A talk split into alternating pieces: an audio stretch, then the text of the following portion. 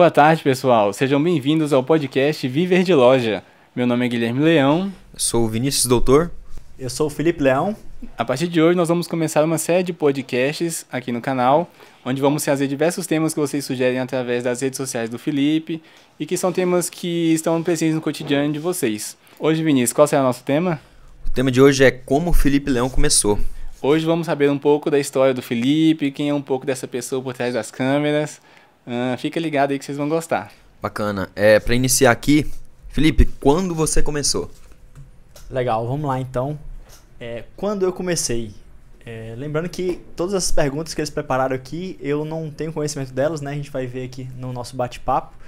E eu comecei, eu poderia dizer, lá quando eu tinha uns 10 anos de idade, eu comecei no, em negócios, né? Eu pegava alguns brinquedos que eu não gostava e eu já colocava na porta de casa ali para vender, para conseguir levantar algum dinheiro.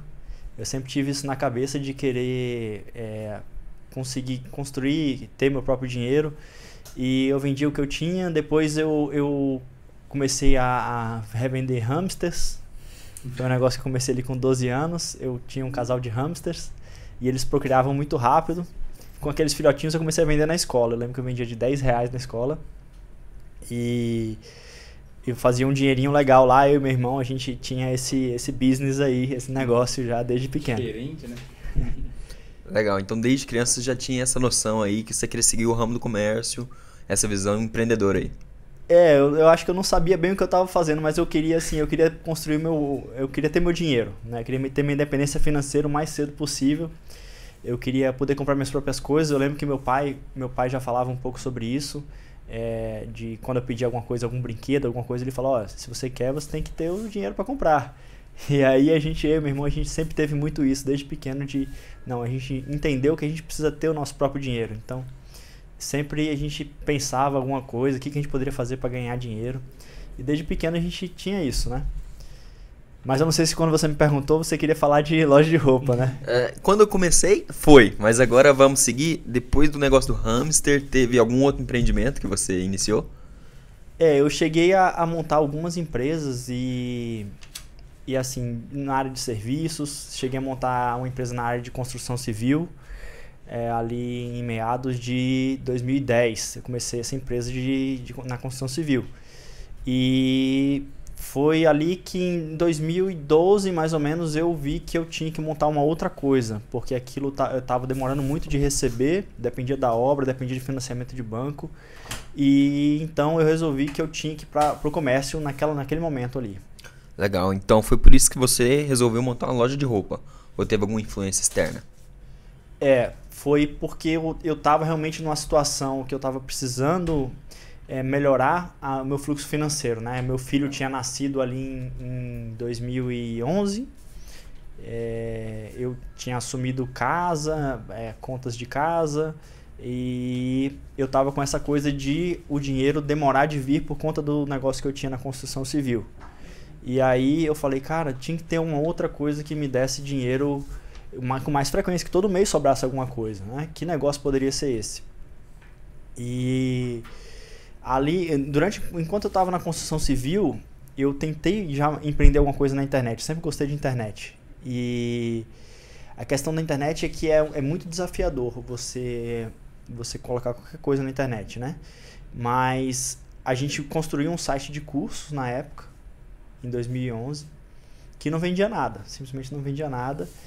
E, e eu e nessa época qual era o curso que a gente vendia nesse site de curso? Antes de montar a loja, a gente ensinava como a pessoa podia fazer um plano para abrir um negócio. Então como é que você faz um plano de negócio?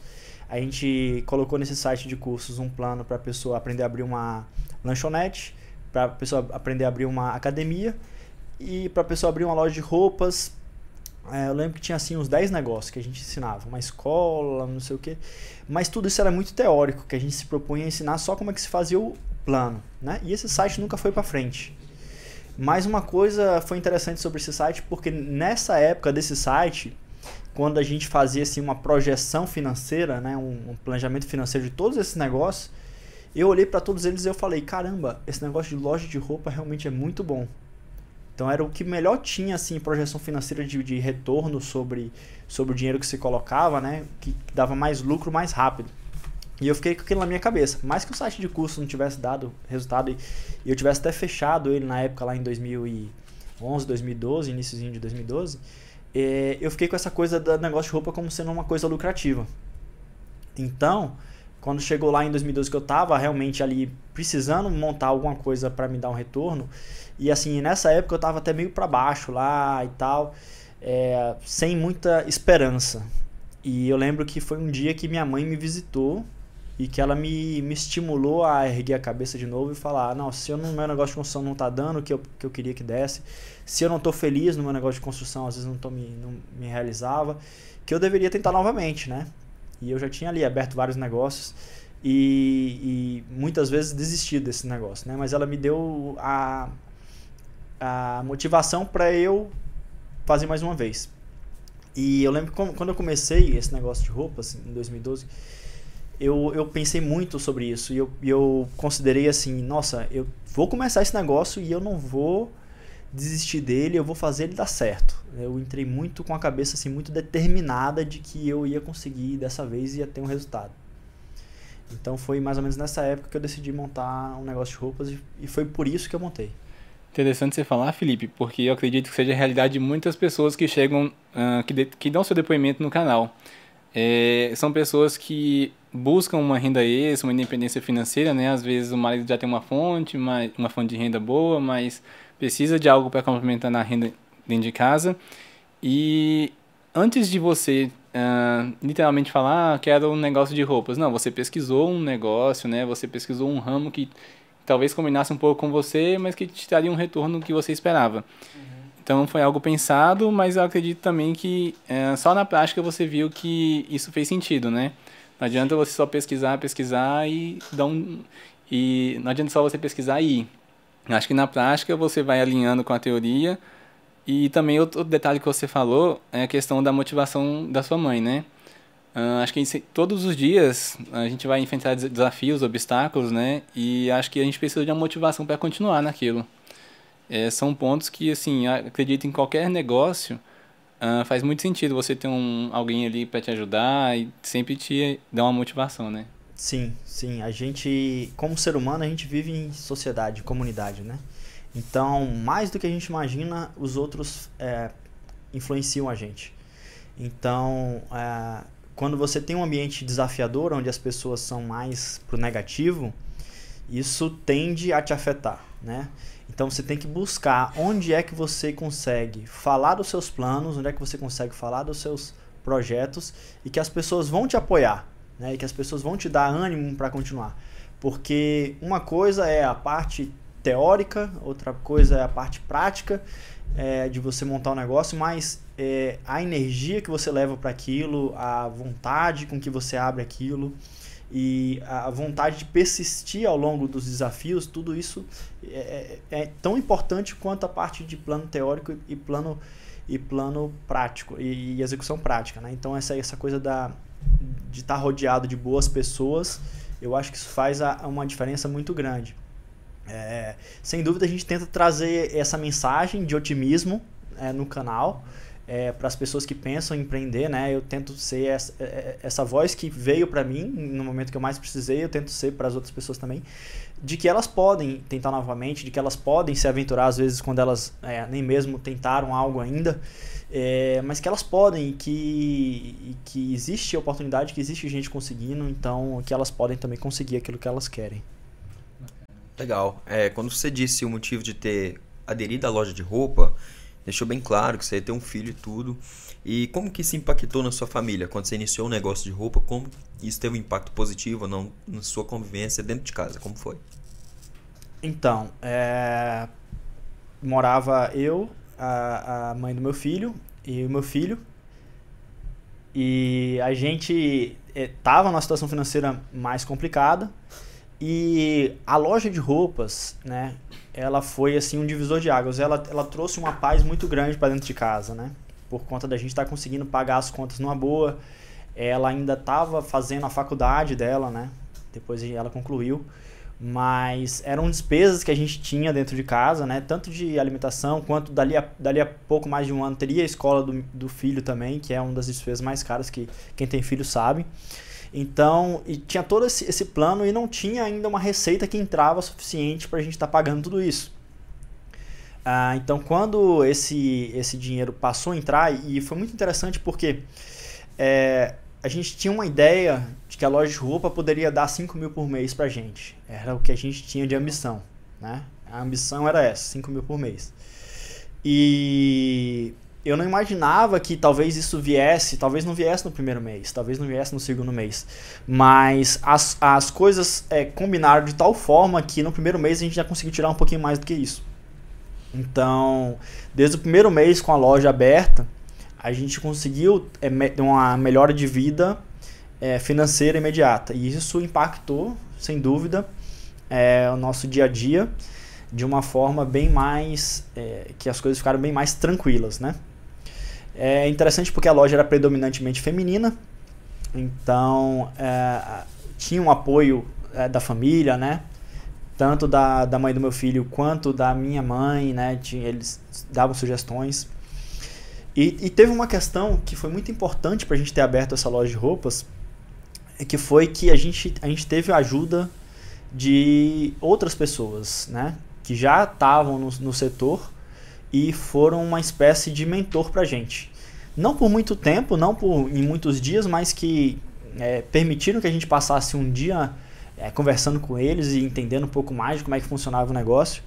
Meio que esse conteúdo que a gente traz no canal, esse conteúdo mais introdutório, essas pessoas elas passaram um dia conversando com a gente sobre isso. Né, sobre precificação, por exemplo, que é um dos temas que a gente volta e meia atrás aqui no canal, é sobre que tipo de mercadoria, quanto de cada mercadoria, é, sobre que tipo de estratégia usar para a equipe financeira, né, que sistema usar. Então tudo isso a gente teve uma ajuda lá atrás, lá em 2012, é, de pessoas que é, da família que a gente nem era tão próximo, mas que se se dispuseram a ajudar e isso foi um grande divisor de águas e é algo porque eu sou muito grato até hoje sempre você e é uma das coisas que me motiva também a estar retribuindo com as pessoas. Foi essa ajuda que eu recebi.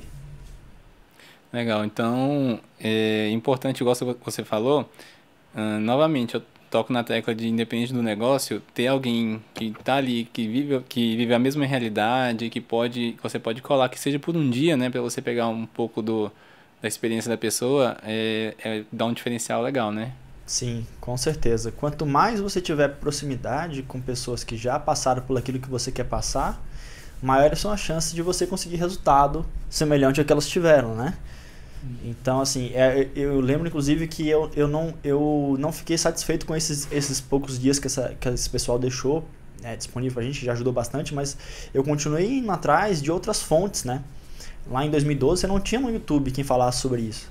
Então eu fui atrás de outras pessoas, eu lembro de eu ter viajado para visitar colegas com quem eu estudei e que os pais tinham loja, que eu lembrava que os pais tinham loja, ou que a família tinha loja justamente para tentar investigar esse negócio o máximo possível para evitar erros e para conseguir níveis de faturamento cada vez mais altos. Legal. E você já pensou em desistir alguma vez e acha que teria desistido se não fosse alguém em determinado momento? Muito bacana você ter feito essa pergunta. O, até no Braz, recentemente, acho que na penúltima vez que eu estava no Braz, em São Paulo, para quem não conhece o Braz, é a região é, atacadista de São Paulo, lá, né? Muita gente conhece já que vende confecção. Eu encontrei uma das seguidoras do canal e ela perguntou: Nossa, mas às vezes me dá uma vontade de desistir. E eu falei: Cara, isso é tão normal. Isso é tão normal. A, a gente, como ser humano, a gente não é retilíneo nas nossas emoções, né? Claro, quanto mais a gente trabalha nossas emoções, mais a gente tende a um equilíbrio. Mas volta e meia a gente tem, tem períodos ali que, em que a nossa mente é, é, se, se enche ali de, de pensamentos negativos, né? Já tem outros momentos de euforia que a gente está muito animado.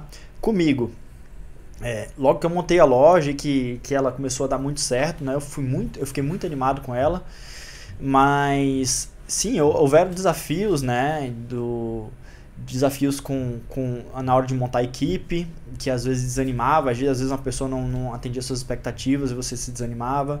Às vezes as vendas não atingiam suas expectativas e você desanimava. Às vezes, é, um, uma filial que eu tentei montar, que, que é, até, é, se vocês quiserem, a gente pode falar mais sobre isso, mas que eu terminei fechando uma filial, recuei né, para depois montar de novo. É, tudo isso foi porque as coisas não aconteceram de acordo com o que a gente esperava. Eu acredito que a grande palavra disso aí é a frustração. Quando a gente se frustra, ou seja, quando as coisas não acontecem como a gente esperava, a gente tende a ficar desanimado, né? Quando a gente, ah, eu esperava que no primeiro mês de loja eu ia vender, é, ia me sobrar lá, sei lá, 6 mil reais, 10 mil reais, e a coisa não acontece, você se frustra e você, ah, mas isso aqui não é tão bom, talvez não seja para mim. E começa a vir aqueles pensamentos negativos. É, comigo já aconteceu, não, esse ano eu vou ter que aumentar em 30% o meu, meu faturamento em relação ao ano passado. E eu não aumentar, e aumentar ali 10%, aumentar ali 15%. E aí, às vezes, eu me frustrava por causa disso. Mas aí você olhava para o comércio e você via que tinha gente que estava diminuindo o faturamento. E você estava aumentando ainda.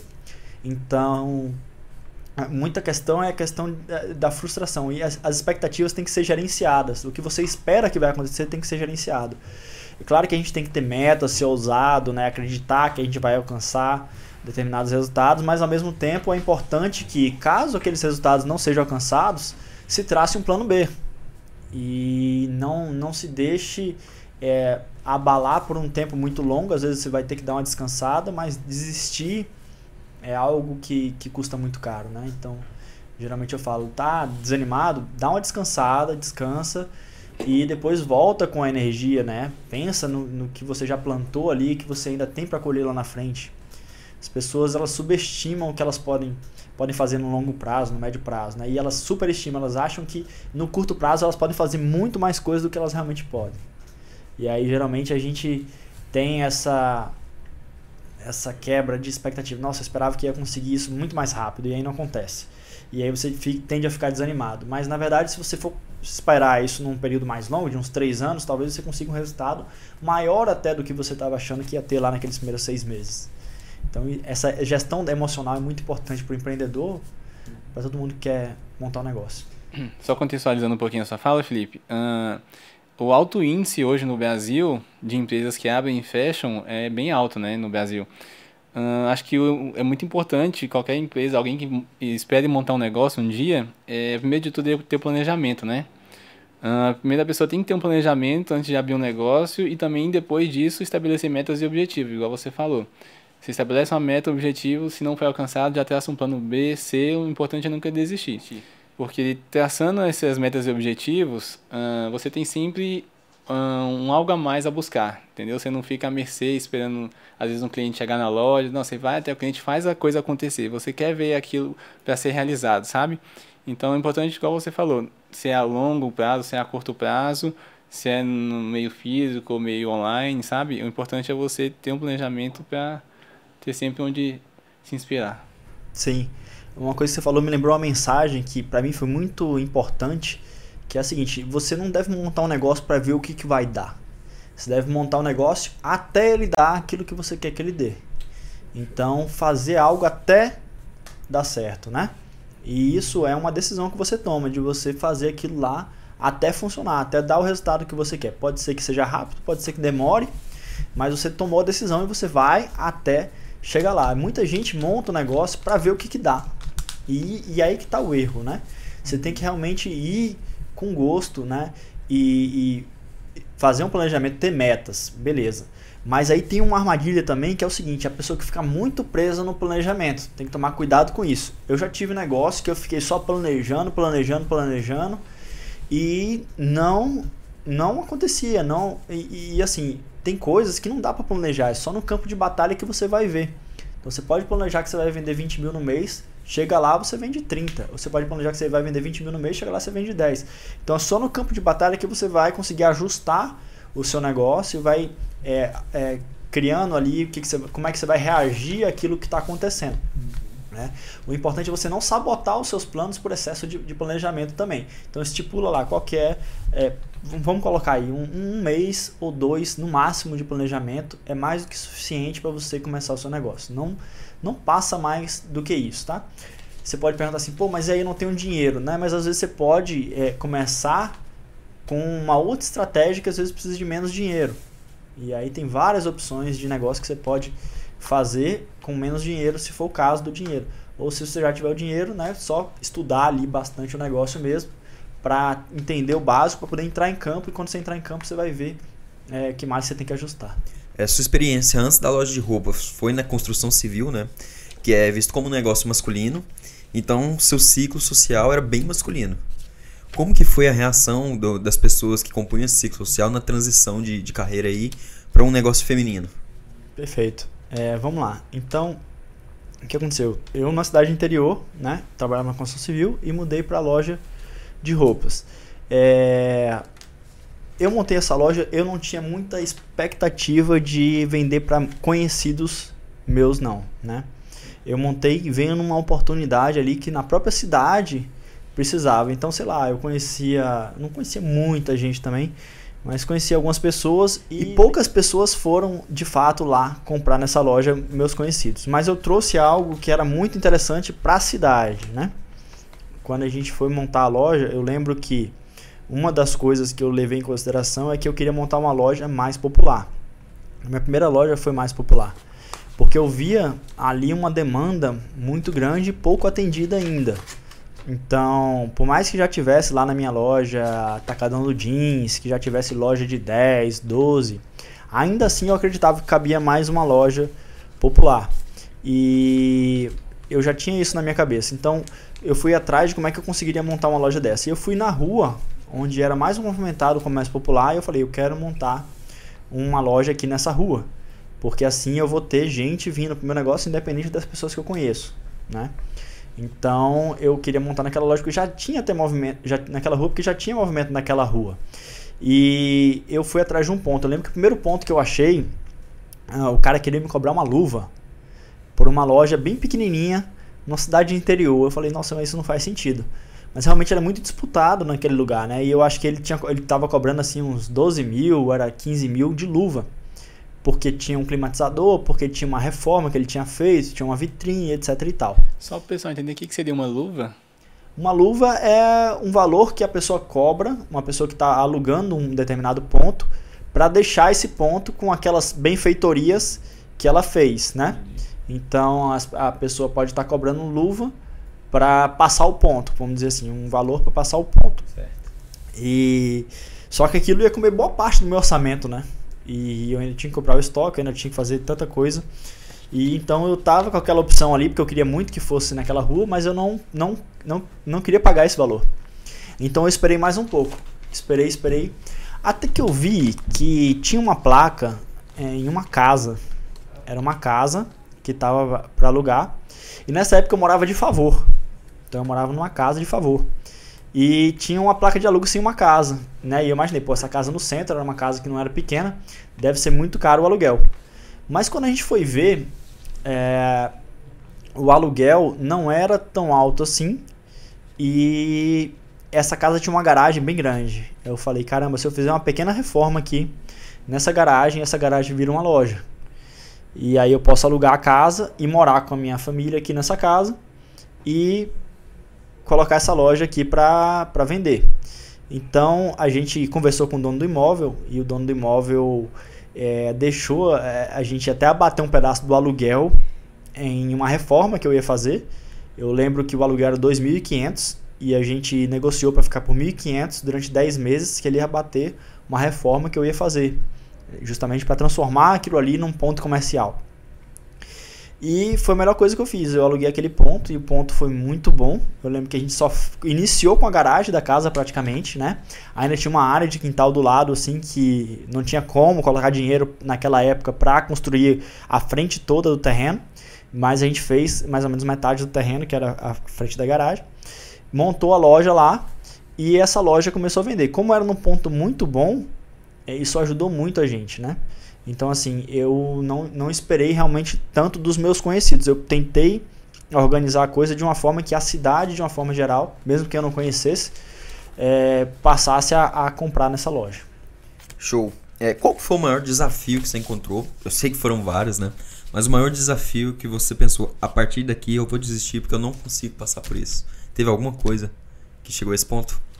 ali em 2015, quando começou a crise, né, que as vendas a gente é, trabalhando já umas estratégias bem fortes assim para vender mais e as vendas não cresciam quanto a gente esperava, né? As vendas se mantinham ali é, da mesma forma. Isso incomodava bastante.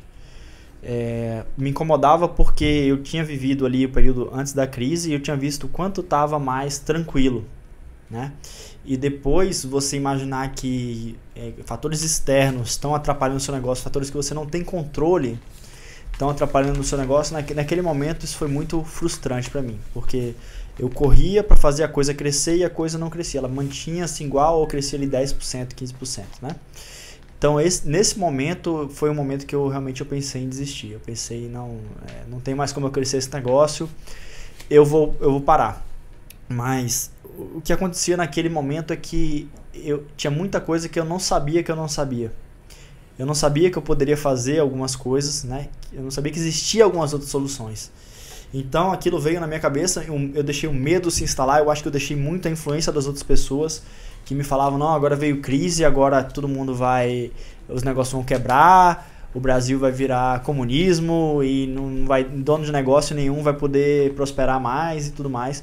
Então eu deixei aquilo é, entrar dentro de mim. Eu lembro que eu comecei a acompanhar mais política eu passei a ouvir tudo que estava acontecendo no meio político e isso só me prejudicava mais e mais e mais porque é, a política é algo que realmente você não, não tem muita influência, você não tem muito controle com a, infelizmente o pessoal tem muito poder e eles afetam realmente os negócios. Mas o que, o, quando foi que melhorou isso para mim? Quando eu aceitei.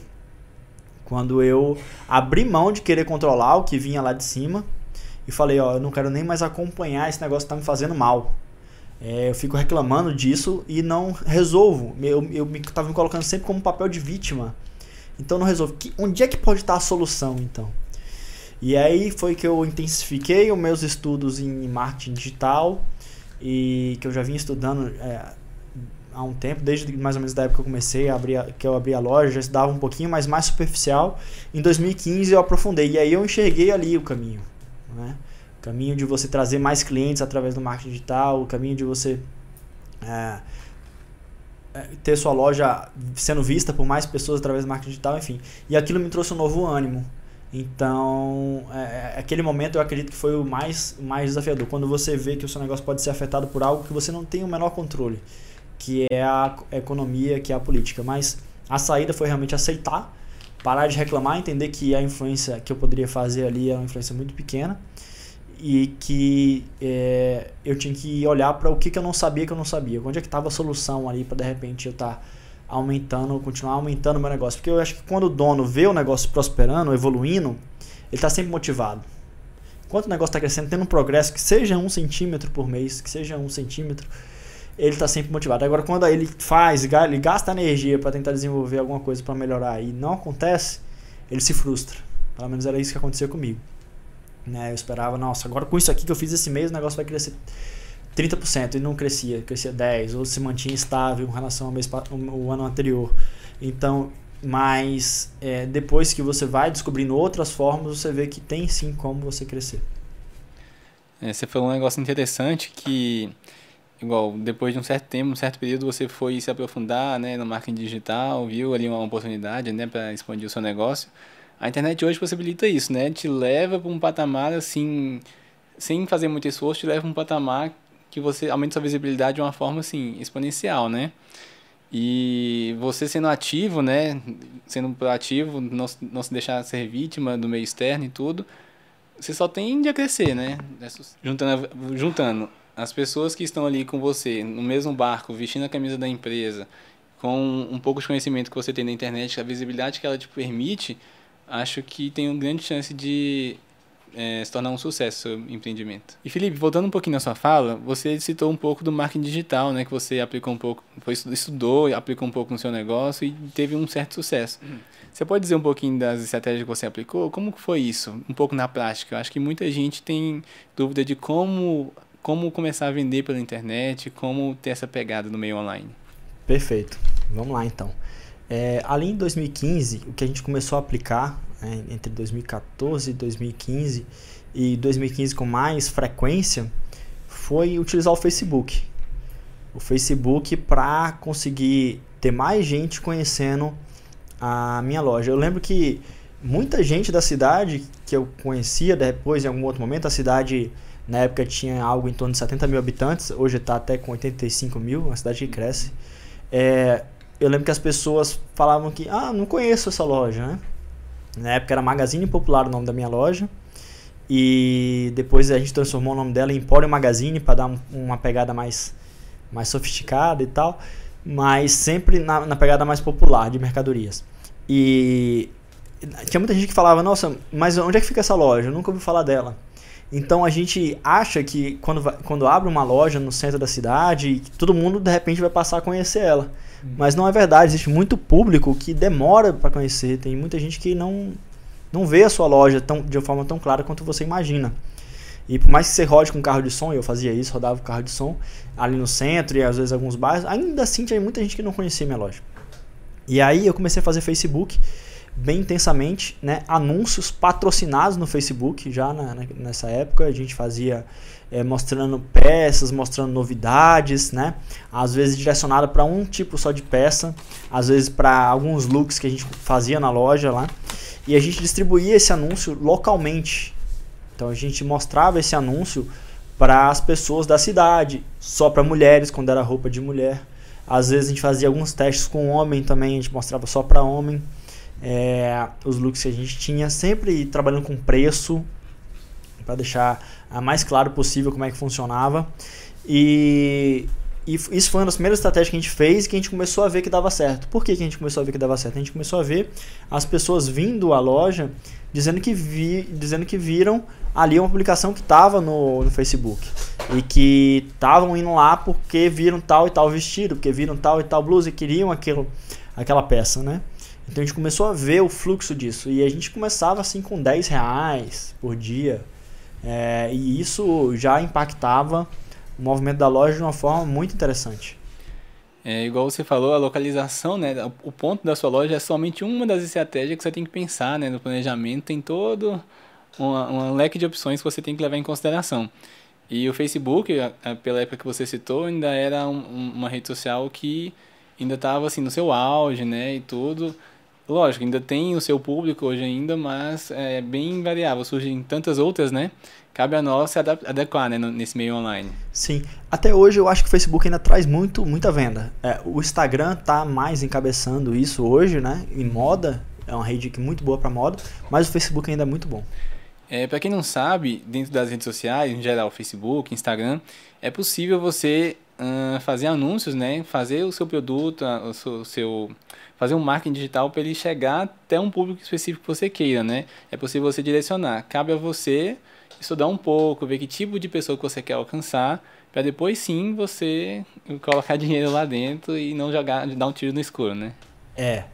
É importante você quanto mais você entender de marketing digital, é um investimento que vale, assim, que, geralmente multiplica né, o, o, o, retorno. Investimento em conhecimento, não só de marketing digital, mas de estratégia de compra, de estratégia de gestão do seu negócio. Tudo que você investe em conhecimento geralmente é algo vitalício, que fica para sempre com você, porque você passa a entender mais no determinado assunto, você pode aplicar ao longo da sua vida inteira. E depois é algo que geralmente tende a trazer um retorno. Né? O, o, tanto que eu, que eu estudei de marketing digital, não só para fazer esse tipo de anúncio, mas para fazer outras estratégias também que a gente utilizava, é, trouxe sempre retorno. Então, é algo que realmente incentiva as pessoas a, a estudar isso, porque já também aconteceu comigo de eu colocar dinheiro em anúncio e, e tudo pro ralo. De eu colocar dinheiro e esperando a, o pessoal voltar, vir comprar e não acontecia. Então, dependendo da, do modelo de negócios, vai um tipo de anúncio, dependendo do, do modelo de negócio, vale outro tipo de anúncio, né? Para loja física, geralmente a coisa é um pouco mais simples. É, quando se trata de um e-commerce ou de vender online, já é uma coisa mais complexa, que você precisa entender um pouco mais de público, entender um pouco mais de tipos de anúncio. Mas assim, não é algo que também seja complexo ao ponto de a pessoa que está assistindo a gente não conseguir entender. É só, como qualquer outra coisa na vida, né? Você tem que sentar uns minutos e estudar aquilo. E aplicar, para que aquele conhecimento fique cada vez mais na sua mente. Perfeito. Bacana. Só para a gente se organizar aqui, Já foi falado quando você começou, por que montou uma loja de roupa, é, o impacto que teve na sua família. É, já foi falado sobre a sua primeira loja, como que foi, as técnicas que você usou para alavancar um pouco seu negócio. Mas antes de você alavancar o negócio, você tem que iniciar ele. Para iniciar, você tem que comprar. Como que você comprava essas roupas para revender? Onde você buscava isso e quem te, te indicou o caminho para conhecer os fornecedores? Perfeito. Eu acho que essa é uma das maiores dores de qualquer comerciante, seja de roupa, seja de cosméticos, seja de móveis, seja do, do que for, quem quer ter uma loja, um dia um comércio, ele tem essa dor. Cara, onde é que eu acho os fornecedores? Onde é que eu, como é que eu compro direto da fábrica? para conseguir ter realmente um negócio que tem boas compras e, portanto, boas vendas, né?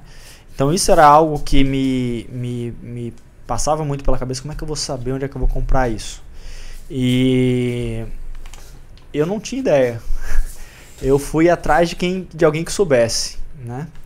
É, eu já tinha ouvido falar que existia o polo de Caruaru, já tinha ouvido falar que existia o Braz.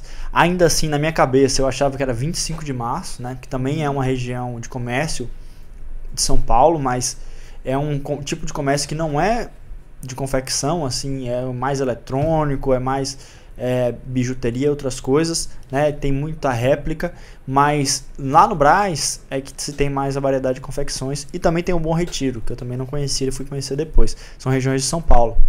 É, mas a minha primeira compra foi em Caruaru. E a minha primeira compra foi uma das ajudas que aquele pessoal da família ajudou a gente a fazer.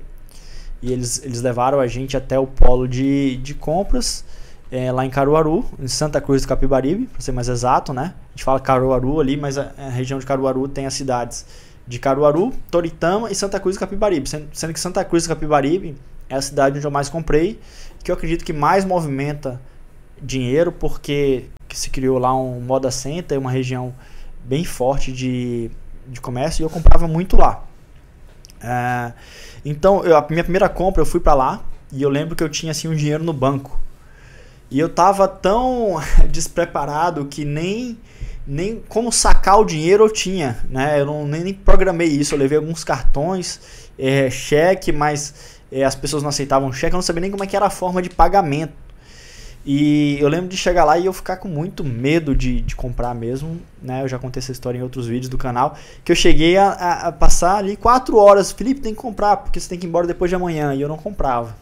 Né? Eu tinha lá, acho que eu ia comprar uns 30 e poucos mil, e, e, eu não tinha coragem de gastar, porque aquele dinheiro era o dinheiro que eu tinha, que eu tinha saído do meu outro negócio, e eu tinha que fazer aquilo dar certo.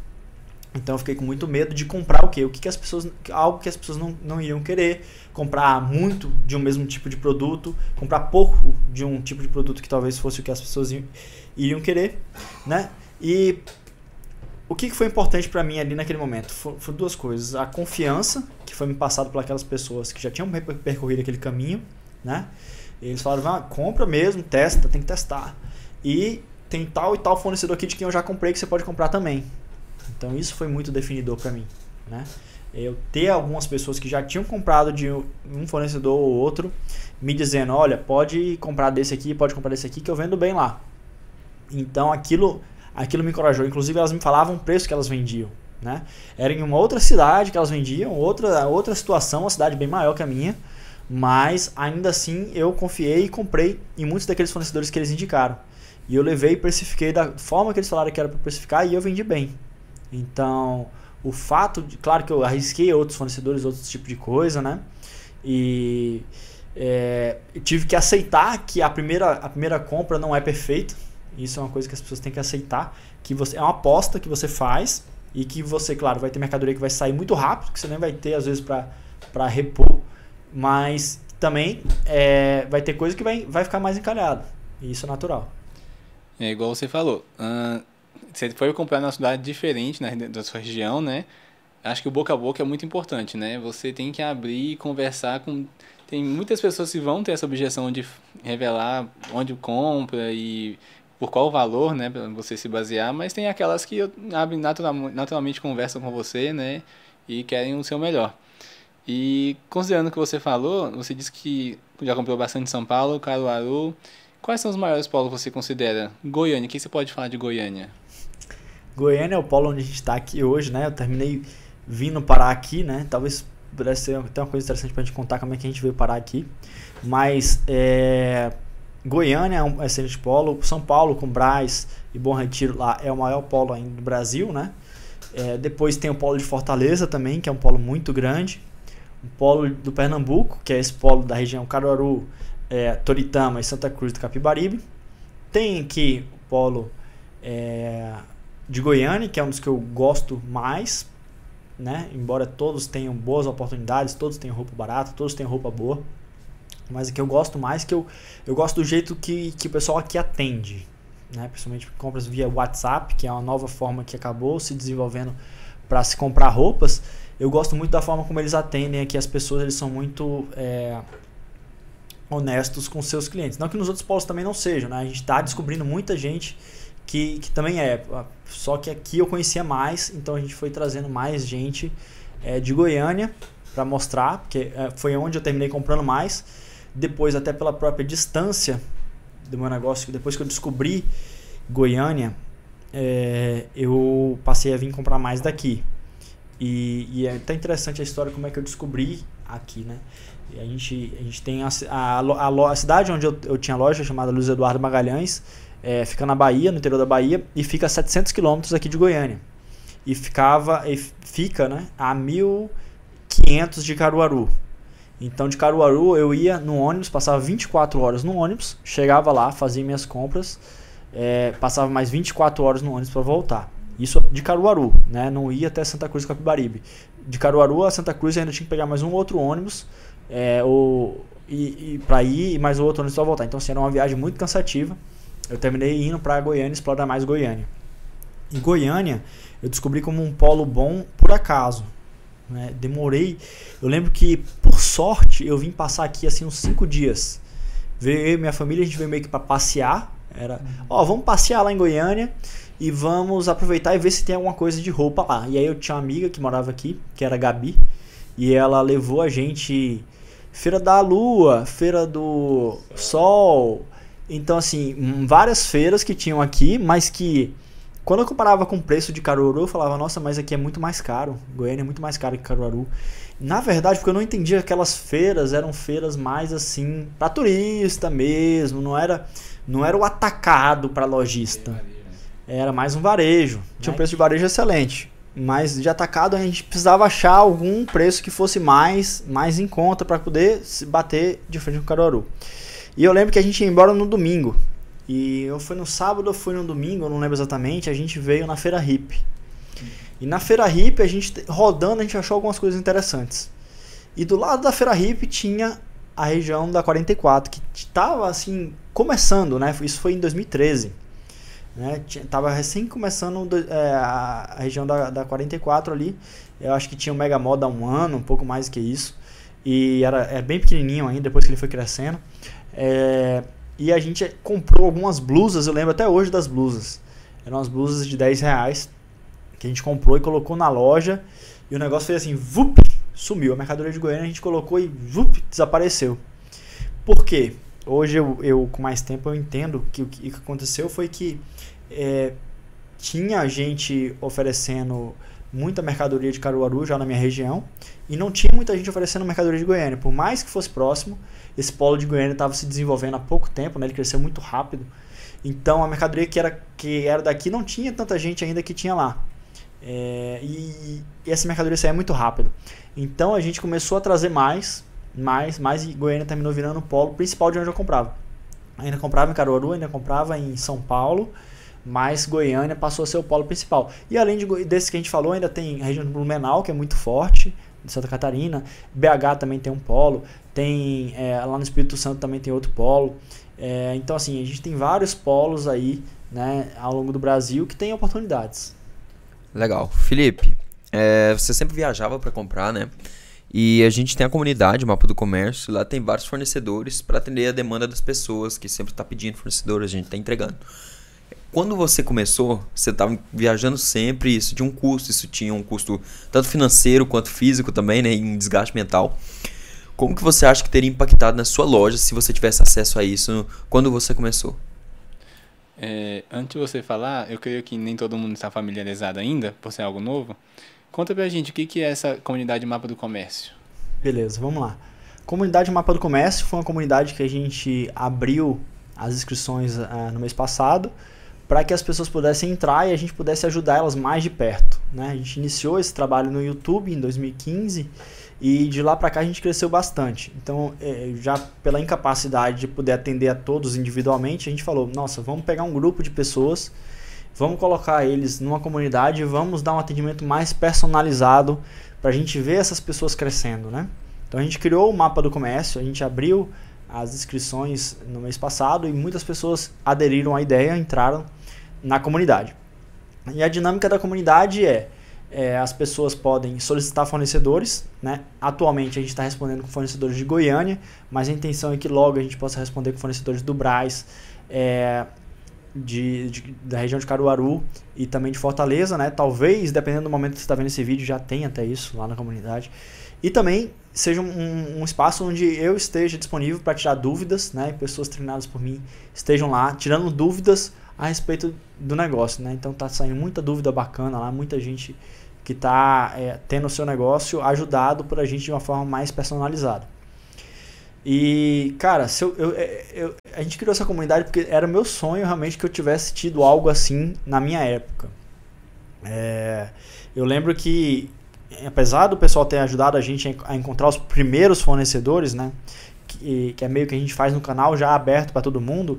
Depois existiam coisas específicas que eu queria encontrar para vender na minha loja, que meus clientes pediam, que eu procurava e não encontrava.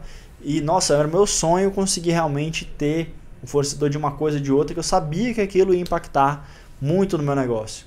Então, assim, é, se eu tivesse acesso na época a uma comunidade como essa que a gente criou, certamente eu estaria mais encorajado para montar mais lojas, para ter crescido mais o meu negócio, pra, eu estaria mais seguro também de que eu, tava, eu estaria fazendo a coisa certa, né? É, tem muita gente lá na comunidade que tira, a, tem alguma dúvida em uma área do negócio dele, mas tem uma outra área que ele já entende, não, eu estou fazendo a coisa certa.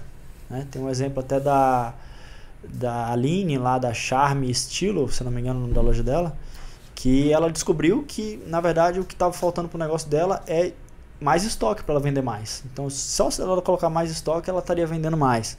E, e que ela já estava fazendo compras boas, que ela já estava fazendo uma atividade nas redes sociais interessante. Então, ela descobriu isso ali. Então, isso também te dá segurança para você ir mais longe. Né? Então, certamente impacta, teria impactado a, a minha velocidade de crescimento teria sido maior se eu tivesse um apoio desse, né? Legal, então a comunidade ela permite uma interação direta ou quase direta com você, contigo. E ali são dúvidas gerais que vão surgindo de acordo com o dia a dia do comerciante, ah, sobre o planejamento dele. Ele pode ter tudo ali acessível a hora que ele quiser, fornecedor a hora que, que ele quiser, né? Acho que pô, é bem, bem acessível isso, né? Diferenciado. Sim, sim. Por enquanto, né, que a gente não tem muitos membros, eu consigo responder quase todo mundo, né? Hum. Quando não respondo, o Vinícius responde, ou vão ter outras pessoas que a gente está treinando para estar tá respondendo lá, né? É, enquanto ela está crescendo. Mas a minha intenção realmente é conseguir ter esse contato mais próximo, né? Porque era esse o objetivo quando a gente começou o canal lá em 2015, né? No final de 2015, é, novembro de 2015. Então, ali ao longo de 2000, no início de 2015, que eu senti, até contei para vocês, aquela vontade de desistir. Depois que eu mudei a minha mentalidade, comecei a estudar mais marketing digital para impactar mais minha loja, uma das coisas que surgiu também foi, nossa, eu vou ajudar outras pessoas também. E aí o canal surgiu lá no finalzinho de 2015. É, e a gente começou a gravar os primeiros vídeos uh, é, para o canal. E a gente ajudava as pessoas, respondia cada comentário do YouTube. Tinha uma época que eu conseguia responder todos os comentários do YouTube. Né? Claro, a coisa cresceu, né? As pessoas pediam muito fornecedor. Em 2017, a gente começou a mostrar fornecedores, a filmar as lojas dos fornecedores, mostrar no canal. E aí, agora, né, por conta dessa, dessa demanda gigantesca, eu não consigo mais responder direct do Instagram. Volta e meia é, eu leio alguns, mas não, não consigo responder 100%, né? Então eu até peço pra você não ficar chateado, de repente se você mandou um direct para mim e eu não te respondi, ou se você mandou uma mensagem no Facebook e eu não te respondi, é porque realmente é inviável. A gente tenta tá tentando construir sempre mais conteúdo, né? Ir atrás de novos fornecedores, de repente para estar tá mostrando no canal, ou tá fazendo agora um trabalho mais mais é, próximo na comunidade, então assim, é, eu realmente não consigo responder todo mundo. De vez em quando a gente pega uns lá, não, vamos ajudar mais alguns quando eu estou com tempo livre, eu, com o maior prazer eu tento ajudar o máximo de pessoas possível. Existe o canal no YouTube e a comunidade é no Facebook, né? A comunidade é no Facebook, é um grupo no Facebook é, fechado, né, que só entra quando a gente abre as inscrições. E aí, ah, Felipe, quando é que vai abrir novas inscrições? Geralmente a gente faz é uma masterclass para explicar como é que funciona e para ensinar um pouco do que, que é mostrado lá na, na comunidade também para os membros é, VIPs da comunidade. A gente faz essas masterclass e no final dessa masterclass geralmente a gente abre para inscrição. Provavelmente, né, a gente não tem isso batido martelo, mas a gente deve fazer uma semana aí de, de aulas é, voltados a um conteúdo mais, mais é, VIP para depois estar tá apresentando a entrada nessa comunidade. Porque é importante que você entenda do que, que se trata, o que, que tem dentro dessa comunidade também, porque é uma comunidade realmente muito poderosa. Legal. É, como todo negócio, acredito que no comércio, com o passar dos anos, você vai aprendendo novas técnicas né, que vão impactando no seu negócio, ajudando você a acelerar o seu crescimento. Qual que foi a técnica que você aprendeu ao longo da sua jornada aí que você acha que foi um divisor de águas que realmente te tirou de um patamar e levou para outro? Olha, é, eu nunca, eu nunca, eu nunca parei de, de estudar, né? É uma coisa, uma, uma, um hábito que eu fui aumentando, né? No início eu lia um livro por ano, depois fui, fui lendo mais, mais mais. Mas um, um dos meios que você corta caminho é através de consultorias, mentorias. Então eu comecei a investir nisso também. E teve uma consultoria que eu fiz uma vez com um pessoal muito é, acostumado a dar consultoria a lojas grandes, grandes redes de lojas, né, como inclusive eu dava para lojas Renner na época. E eles geralmente não pegavam assim pequeno não, primeiro porque que era, era muito caro esse tipo de consultoria, né? E depois porque eles não tinham tanto interesse em pegar uma lojinha pequena, porque eles, eles preferiam fazer nome lá com as lojas grandes. Mas eu mandei e-mail para algumas dessas consultorias e consegui um, uma resposta de uma que fez um, realmente um trabalho na minha loja foi muito importante para eu alavancar vendas, que foi uma gestão de estoque mais otimizada, né? uma forma de categorizar o estoque, gerir o estoque através de um sistema. Ah, por mais que isso pareça só uma coisa técnica e sem importância, assim, isso foi realmente algo que impactou minhas vendas de uma forma muito forte. Então, as técnicas de marketing digital foram muito importantes, mas também a, as técnicas de olhar para o meu negócio e entender, opa, se eu ajustar isso aqui, eu vendo mais. Se eu ajustar para cá, eu vendo menos. Então, você começar a olhar para o estoque de uma forma mais inteligente do que a maioria dos comerciantes olham, porque a maioria dos comerciantes nem contam o estoque. Essa é a verdade. Se tem algum comerciante me assistindo aqui, você vai saber que é verdade. Eu mesmo, é, por muito tempo, não contava meus estoques, demorava de contar meu estoque. Às vezes tinha um estoque que já estava mais fictício do que real no sistema. E aqueles comerciantes que contam, os contam o estoque e fazem uma estratégia por categoria, que é essa estratégia que eu aprendi, que depois eu adaptei para pequenos negócios, porque era muito complexa essa estratégia é, para pequenos negócios, né? mas a gente adaptou. E é uma das estratégias que eu já ensinei em alguns cursos, é, que eu já tive alunos, é, cursos online. Essa estratégia ela realmente faz um diferencial muito grande no negócio. Você fica com um estoque mais protegido. Você é, deixa de ter tanta roupa encalhando, você deixa de ter produtos que as pessoas não querem comprar, você passa a ter produtos que as pessoas têm mais chance de comprar. Então, se colocasse uma única estratégia que fez a diferença no meu comércio, seria essa estratégia de planejamento de compras, essa estratégia de organização de estoque por categoria. Isso realmente fez muita diferença. Isso e o marketing digital. Legal. É, a lista de perguntas que eu tinha preparado findou. Eu acho que era isso. Tem mais alguma coisa, Gui? Não, é, tirando a, a, mais um, pega, um pedacinho da última fala dele, acho que é importante esse controle da demanda no geral. Demanda de clientes, você não controla quem entra e quem sai, mas pelo menos ter um, uma noção de que época do ano, né, que mês se costuma entrar mais pessoas e tal.